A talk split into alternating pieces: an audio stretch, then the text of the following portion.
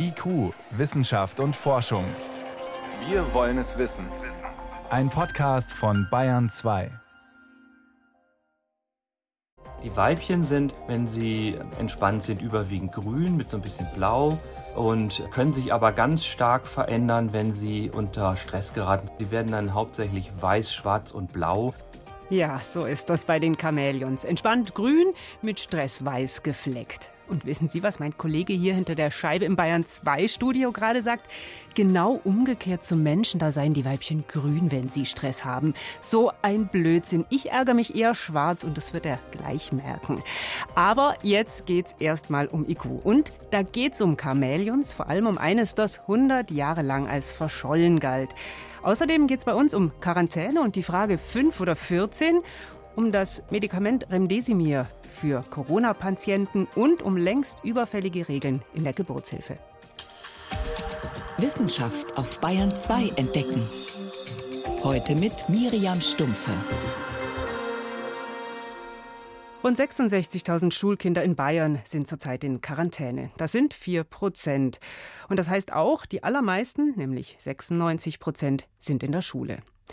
Trotzdem, das Chaos bei der Quarantäne in den letzten Wochen war groß. Mal musste eine ganze Schule bei einem Corona-Fall in Quarantäne, mal nur die Sitznachbarn der Infizierten.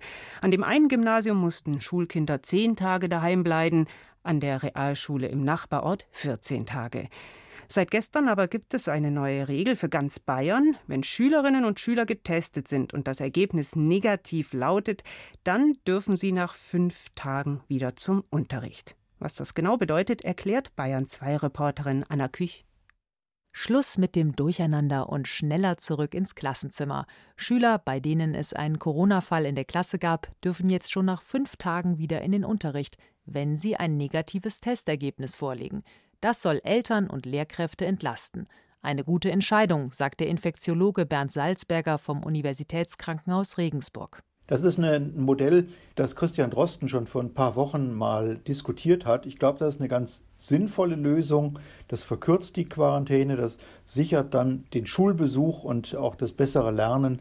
Und von der Infektiosität her hat das relativ wenig Konsequenzen. Das kann die Virologin Sandra Ziesek vom Universitätsklinikum Frankfurt am Main nur bestätigen und verweist auf die neuesten Studien. Wie ist das Risiko? Wann ist das Risiko am größten, dass jemand angesteckt wird? Und da wissen wir ja, dass die meisten eigentlich, wenn sie in Quarantäne sind, innerhalb der ersten Woche positiv getestet werden. Also die Inkubationszeit zwar bis 14 Tage ist, aber im Schnitt viel, viel geringer ist, wahrscheinlich fünf oder sechs Tage.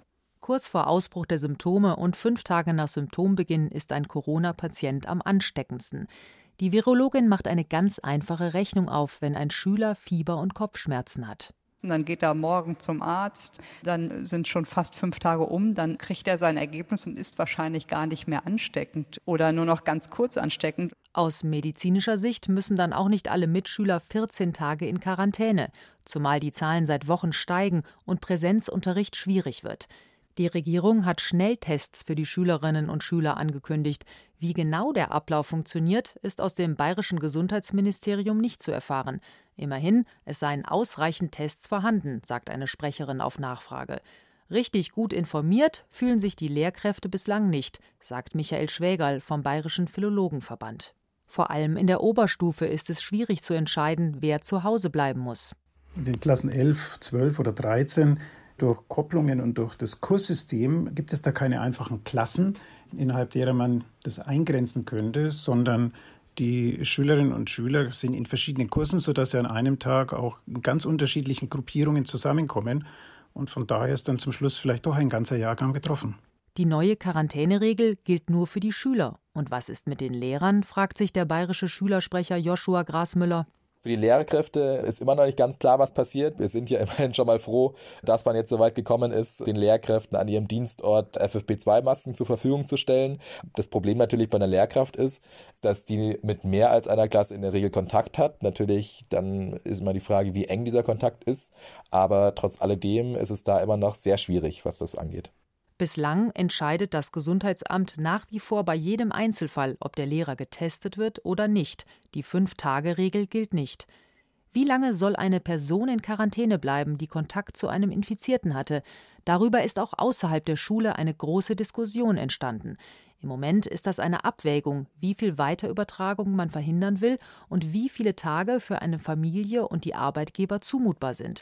Virologin Sandra Ziesek. Wenn man die Quarantäne verkürzt, dann erhofft man sich ja vor allen Dingen eine höhere Akzeptanz der Quarantäne, mhm. weil wenn wir 14 Tage haben, aber sich nur 50 Prozent dran halten, ist das wahrscheinlich nicht so gut, als wenn sich an sieben Tage 90 Prozent dran halten würden.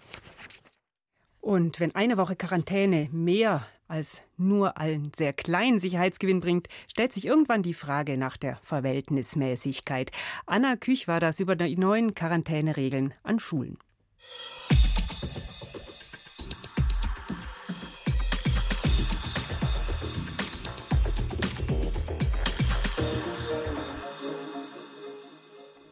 Das Medikament Remdesivir war am Anfang der Corona-Pandemie einer der großen Hoffnungsträger. Eine US-Firma hatte das Mittel ursprünglich gegen das Ebola-Virus entwickelt. Schon im Februar testeten Mediziner, ob das Antivirenmedikament auch Covid-19-Patienten hilft. Und seit April kommt es auch in deutschen Kliniken zum Einsatz. Allerdings, ob es wirklich hilft, war nie klar. Die WHO, die Weltgesundheitsorganisation, kam vor kurzem zu dem Schluss, Remdesivir erhöht die Chancen, bei einem schweren Verlauf von Covid-19 zu überleben, nicht. Einige Intensivmediziner halten trotzdem daran fest. Wer in Bayern schwer an Covid erkrankt, der wird derzeit in den Kliniken unterschiedlich behandelt. An der TU München im Klinikum rechts der ISA etwa steht Remdesivir noch fest auf der Liste der Medikamente. Und auch am Klinikum Schwabing, sagt der Infektiologe Clemens Wendner. Ja, wir setzen es auch hier in München in meiner Klinik unverändert ein. Unverändert heißt in der Frühphase von Covid bis zum zehnten Tag nach Symptombeginn. Anders sieht es nur ein paar Kilometer weiter aus, am Uniklinikum der LMU München in Großhadern. Hier haben sich die Intensivmediziner um Bernhard Zwissler von Remdesivir verabschiedet. Man sieht das Mittel immer kritischer, sowohl auf den Intensiv- als auch auf den Normalstationen. Die Weltgesundheitsorganisation hat erst dieser Tage publiziert, dass sie in Remdesivir keine Empfehlung mehr sieht, es unbedingt bei Patienten zu verwenden. Man kann das tun, aber der Nutzen gegenüber dem Risiko ist ungewiss und deswegen sind wir zurückhaltend. Die Studie der Weltgesundheitsorganisation WHO kommt zu dem Schluss, Remdesivir bringt nichts, egal wie schwer die Patienten an Covid erkrankt sind. Das Mittel senkt weder die Sterblichkeit noch verhindert es einen schweren Verlauf. Das zeigen die Daten von mehr als 12.000 Patienten in über 30 Ländern. Doch genau das ist für Clemens Wendner vom Schwabinger Krankenhaus ein Knackpunkt. Man muss immer bedenken, die Gesundheitssysteme in Südamerika sind vielleicht nicht mit Gesundheitssystemen in Westeuropa vergleichbar. Von daher sind die Daten immer mit Vorsicht zu interpretieren. Und ganz wichtig, es gibt noch keine Vollpublikation. Das heißt, wir haben noch nicht detaillierte Daten gesehen. Wendner hält es deshalb für gerechtfertigt, dass Remdesivir weiterhin in den deutschen Leitlinien steht, von den Fachgesellschaften, die sich mit Infektiologie und Lungenerkrankungen beschäftigen. Remdesivir kann demnach bei nicht beatmeten Patienten mit einer Covid-Lungenentzündung eingesetzt werden. Die Wortwahl kann zeigt aber schon, dass eine klare Anweisung fehlt. Den Ärzten bleibt es freigestellt, ob sie Remdesivir weiter nutzen oder nicht. Der Hersteller, die US-Firma Gilead, würde sich das natürlich anders wünschen. Der medizinische Direktor der Münchner Niederlassung, Carsten Kissel, betont, die Wirksamkeit von Remdesivir ist ja in anderen Studien nachgewiesen, was ja letztendlich auch zur Zulassung als Arzneimittel geführt hat. In einem Schreiben an den Bayerischen Rundfunk verweist die Firma auf drei Studien, die die Vorteile von Remdesivir gezeigt hätten. Doch wirklich stichhaltig ist nur eine davon. Die, die letztlich auch zur Zulassung geführt hat. Sie untersucht rund 500 Corona-Patienten, die mit Remdesivir behandelt worden sind, und ebenso viele, die ein Placebo, also ein Scheinmedikament, bekommen haben. Ergebnis? Statt nach 15 Tagen haben sich die Patienten mit Remdesivir schon nach 10 Tagen erholt. Die anderen zwei Studien liefern aber eher ungenaue Ergebnisse.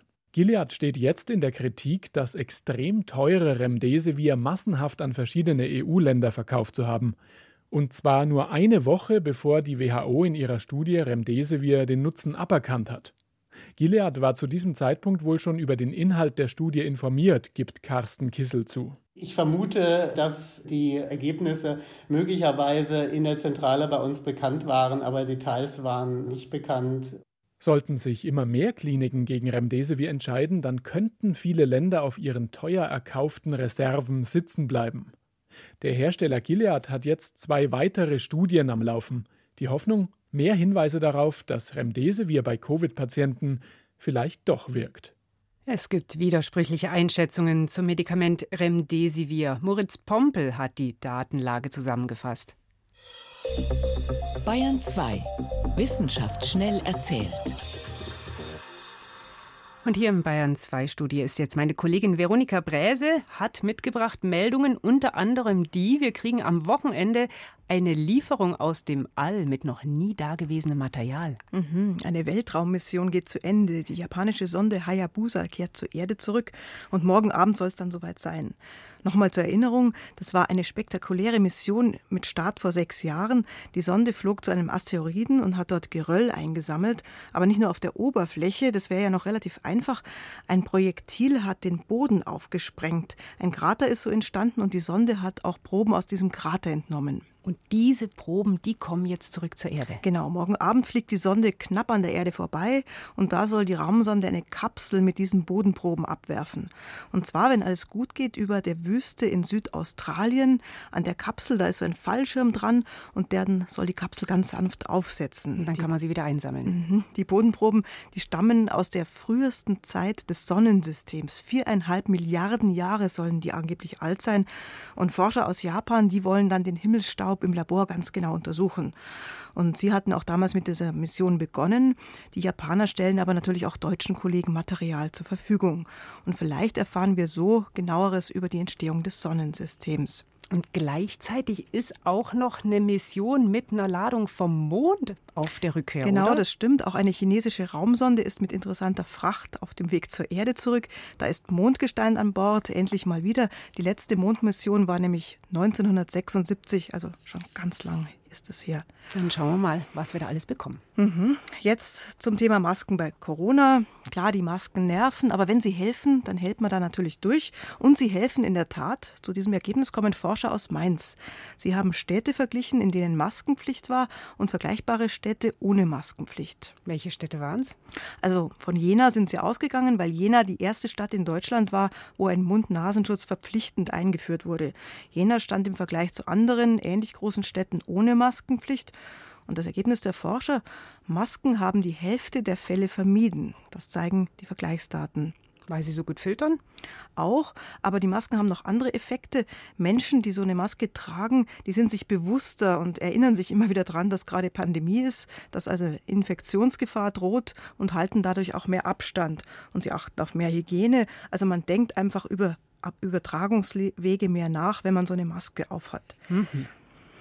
Zum Schluss ins Tierreich und zur Frage, warum haben Zebras eigentlich Streifen oder warum haben Leoparden Flecken? Gibt es wilde Spekulationen, Tarnung, Schattenmuster, sowas könnte es sein? Mhm. Die Forscher an der Universität Osaka in Japan, die wollten es nochmal anders wissen. Die haben sich 20.000 verschiedene Fischarten angeschaut. Und auch Fische, die haben ja die tollsten Effekte auf ihren Schuppen. Und die wollten wissen, wie diese Effekte entstehen. Ihnen war aufgefallen, dass manche Fische eine Art Labyrinthmuster haben, also runde Flecken, die dann in sich nochmal weitere kreisrunde Verzweigungen zeigen.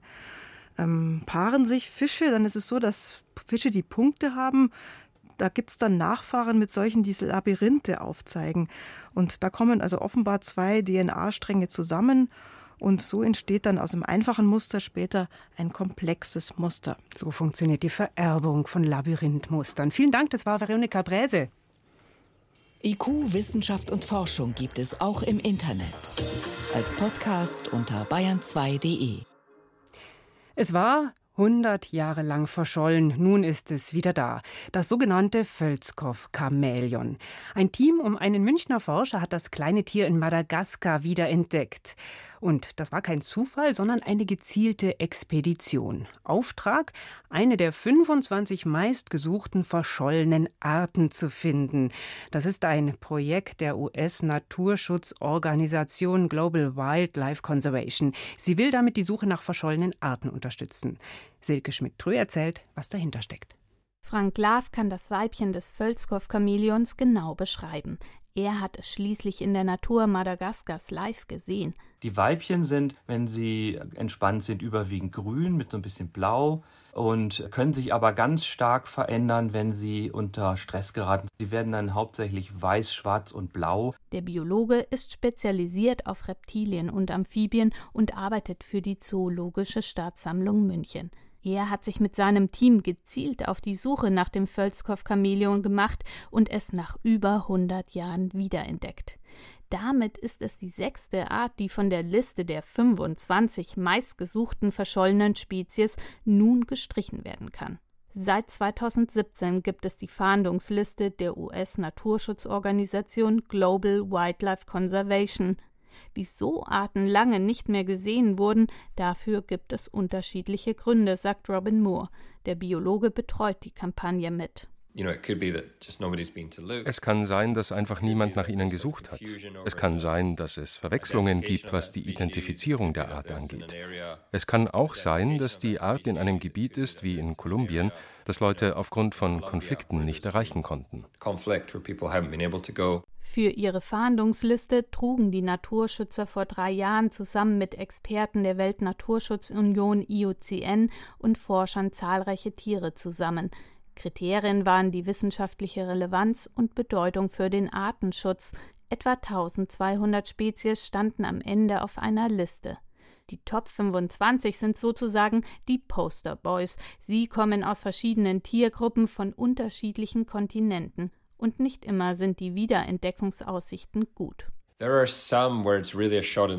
Manche, da ist die Suche wirklich ein Schuss ins Blaue. Wir haben das Bullneck-Seepferd, das nie in der Natur vor der australischen Küste gesehen wurde. Das ist ein Gebiet, wo wir nicht wirklich wissen, wo und wie wir zu suchen anfangen sollen. Die Art mit dem bulligen Nacken und der kurzen Schnauze wurde im Museum entdeckt. Forschungsschiffe hatten über mehrere Jahrzehnte vier Exemplare mit Netzen in tiefen Gewässern gesammelt, Sie kamen in Museumssammlungen, wurden aber erst 1997 als Art identifiziert und beschrieben. Keine Seltenheit, es gibt viele Tierarten, die zunächst nicht als eigene Art erkannt werden. Aufgrund der Tiefe, in der die Exemplare gesammelt wurden, glauben Forscher und Artenschützer, dass das Seepferdchen in einer Tiefe von etwa 60 bis über 100 Metern am Meeresboden lebt. Die Suche dürfte also schwierig werden. Die Suche nach dem Wondi Woi Baumkänguru von der Insel Neuguinea scheint dagegen vielversprechender. 1928 wurde das Tier in unzugänglichen Wäldern gesichert das erste und einzige Mal gesehen und beschrieben, erklärt Robin Moore. Experten glauben, dass es eine eigene Spezies ist. Vor ein paar Jahren hat ein Tourist Fotos gemacht. Das könnte das Wandivoy-Känguru sein. Wir würden gerne dorthin fahren und DNA-Beweise holen, um das tatsächlich zu verifizieren. Die Organisation Global Wildlife Conservation unterstützt Expeditionen vor Ort und mögliche Schutzmaßnahmen für verschollene Spezies. Dass Arten wiederentdeckt werden, ist aber gar nicht so ungewöhnlich. Etwa 15 Fälle beobachtet Robin Moore pro Jahr und nicht alle Arten sind stark bedroht, auch wenn der Großteil der 1200 Spezies als solche geführt sind. Viele sind dagegen vielleicht schon ausgestorben. Wären Anstrengungen und Geld nicht besser bei Arten angelegt, die nachgewiesen und schutzbedürftig sind? Der Biologe argumentiert, dass die Liste neue Fördermittel eröffnet. Wir haben mit der Suche nach verschollenen Spezies mehr Aufmerksamkeit bekommen als jedes andere Programm von uns zum Schutz von bedrohten, unbekannten Arten. Es ist einfach ein Weg, um Menschen mehr dafür zu interessieren. Die Top 25 haben also einen Werbeeffekt. Und was bringt es der Wissenschaft und dem Artenschutz? Im besten Falle jede Menge Informationen über eine Art. Wie lebt sie? Wie verbreitet ist sie? Fragen, die Frank Lav beim Völzkow-Chamäleon nun besser beantworten kann. Vor allem der Lebensraum der Tiere war überraschend. Es ist nämlich so, dass wir die tatsächlich am Ende gar nicht in einem schönen Waldgebiet gefunden haben, sondern im Grunde von einem verwilderten Garten von unserer Unterkunft. Und zwar einige. Weil die Chamäleons, was den Lebensraum angeht, flexibel sind, sind sie wohl nicht so stark bedroht wie ursprünglich gedacht. Erkenntnisse, die für die rote Liste wichtig sind.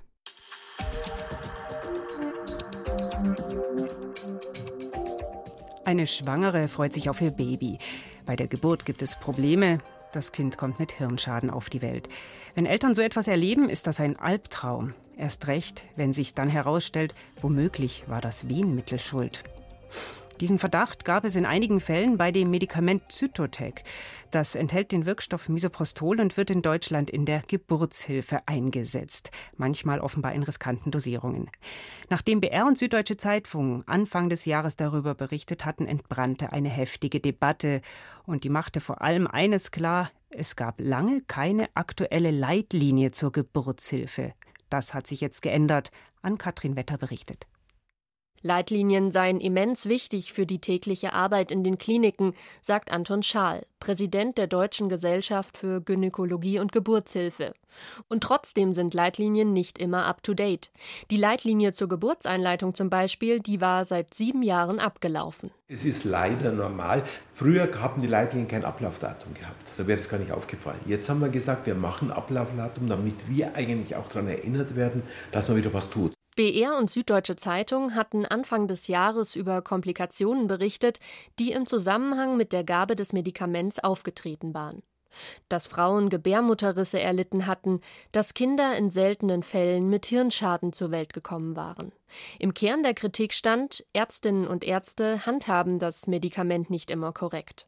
Unter anderem ist die Dosierung ein Problem. Christiane Schwarz ist Professorin für Hebammenwissenschaft an der Universität Lübeck und Mitautorin der neuen Leitlinie zur Geburtseinleitung. Wichtig war jetzt zu sagen, vorsichtig damit und es gibt ganz klar No-Gos. Und das sind die No-Gos, wo wir wirklich auch schwere, schwere Probleme mitgesehen haben. Die No-Gos, die sie meint, Misoprostol soll nicht gegeben werden, wenn die Frau in der Vergangenheit bereits einen Kaiserschnitt hatte, weil die Gebärmutter an Narben reißen kann. Bisher wurden Tabletten in etlichen Kliniken zerschnitten oder zerbröselt, um kleinere Einheiten des Wirkstoffs zu erhalten. Auch davon wird in der neuen Leitlinie abgeraten. Die korrekte Dosis müsse in der Apotheke hergestellt werden. Die neue Leitlinie macht auch Vorgaben zur Überwachung der Frau und dazu, dass Frauen über die Nebenwirkungen aufgeklärt werden müssen, was in der Vergangenheit nach Recherchen des BR nicht immer passiert ist. Aber obwohl sie voll und ganz hinter der Leitlinie stehe, vermutet Christiane Schwarz, dass es Nachfragen geben wird. Dass die Reaktionen aus der Praxis sicher so sein werden, dass viele sagen werden, ach, ich hätte mir das viel, viel klarer und eindeutiger und stringenter gewünscht. Warum steht da nicht einfach endlich drin, wie wir es machen sollen? In Deutschland hält man sich mit der neuen Leitlinie vieles offen. Internationale Empfehlungen wie etwa die der Weltgesundheitsorganisation sind konkreter. Sie schlagen eine sehr geringe Einzeldosis alle zwei Stunden unter strenger Überwachung von Mutter und Kind vor. In den USA gilt diese Empfehlung auch. In Kanada empfiehlt man mitunter die doppelte Dosis. In Deutschland ist mit der neuen Leitlinie auch die vierfache Dosis der WHO-Empfehlung möglich. Sven Kehl, Leiter der Geburtshilfe am Universitätsklinikum Erlangen, hat die neue Leitlinie mitkoordiniert. Es kann keine konkrete Dosierungsempfehlung für alle Schwangere geben, weil nicht jede Schwangere gleich ist. Und jede Situation muss individuell beurteilt werden und je nach der Situation entsprechend dann auch ein Regime ausgesucht werden. Die Leitlinie habe die Aufgabe, zu verschiedenen Bereichen der Geburtseinleitung Hilfestellung zu geben. Lasse Kliniken, aber auch Freiheiten. Die Schweizer Fachgesellschaft hat zwar mitgeschrieben, will den Umgang mit Misoprostol aber strenger regeln. Von hohen Dosen, wie sie in Deutschland möglich sind, nehmen die Schweizer Gynäkologen zum Beispiel Abstand. Unterm Strich stärkt die neue Leitlinie die Mitbestimmung von Frauen bei Geburtseinleitungen, lässt allerdings manche Fragen für die Praxis unbeantwortet. Endlich gibt es neue Leitlinien zur Geburtseinleitung in Deutschland und damit auch Empfehlungen zu Wehenmitteln wie Zytotec. Das war's in IQ Wissenschaft und Forschung. Im Studio war Miriam Stumpfe.